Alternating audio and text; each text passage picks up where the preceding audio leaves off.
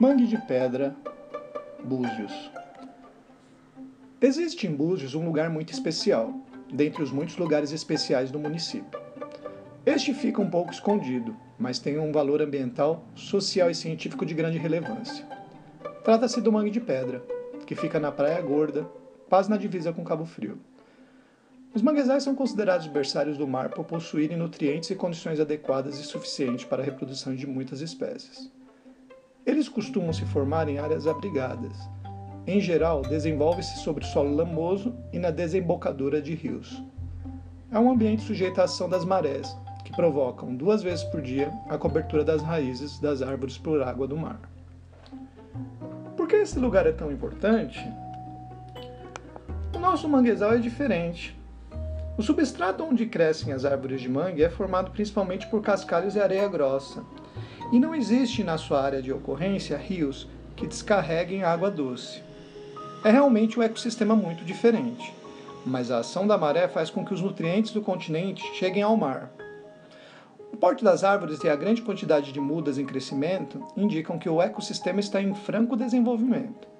Além disso, o manguezal ocorre lado a lado com a vegetação típica da região, considerada altamente diversa e endêmica que só ocorre na região entre Búzios, Cabo Frio e Arraial do Cabo. Trata-se, portanto, de uma paisagem única. O manguezal da Praia da Gorda apresenta-se fixado sobre substrato areno-rochoso, com árvores de grande porte.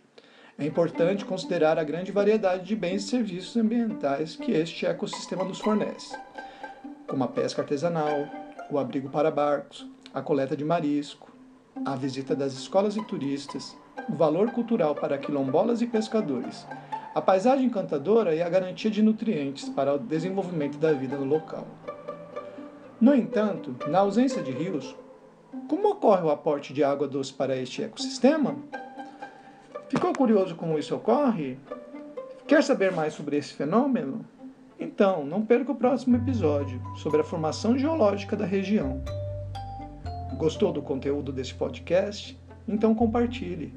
Quer saber mais? Acesse www.geoparquescostõeslagunas.com e lá encontrará mais um pouco sobre essa região e sua importância para o ecossistema.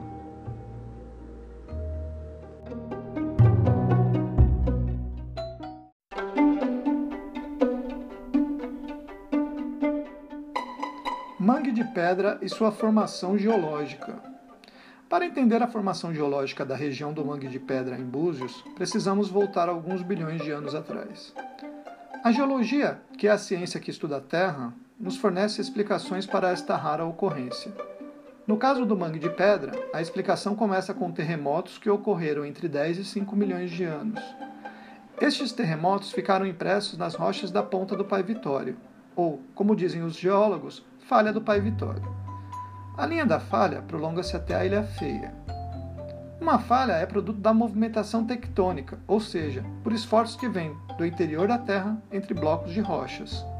Foi observado ao lado sul da falha rochas cristalinas datadas pelos geólogos em 2 bilhões de anos.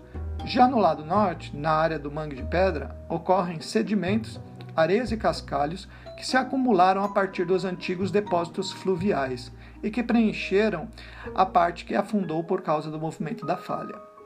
Os estudos mostram que esta falha sofreu várias reativações, ou seja, movimentos sísmicos. Na colônia de pescas da Rasa, na ponta norte da Praia Gorda, estas cascalheiras de rios podem ser vistas claramente. Sendo assim, a água doce que abastece os mangue é água subterrânea, conhecida como aquífero mangue de pedra proveniente da infiltração das chuvas na área. Este lençol d'água flui pelos cascalhos, areias e lamas que vemos nas encostas. Quando ele é cortado pela superfície do terreno, ocorrem as nascentes. No caso do mangue de pedra, foram identificadas duas situações: nascentes nas encostas e descarga de água doce na base da praia. As áreas mais altas correspondem aos locais onde ocorre infiltração, ou área de recarga da água subterrânea, e a praia e as nascentes nas encostas são denominadas de área de descarga. Um outro fator que diferencia o mangue de pedra e outros tantos manguezais de sedimento lamoso é a inexistência da vegetação da árvore mangue vermelho, típica de outros manguezais. No mangue de pedra, apenas as árvores mangue preto e mangue branco são encontradas. Todas as três ameaçadas de extinção. Um dos fatores no qual essas duas espécies se adaptaram à região seria devido ao tamanho de suas sementes, conseguindo brotar entre as pedras. Gostou do conteúdo desse podcast? Então compartilhe. Quer saber mais? Acesse www.geoparquescostõeslagunas.com. Lá encontrará mais um pouco sobre essa região e sua importância para o ecossistema.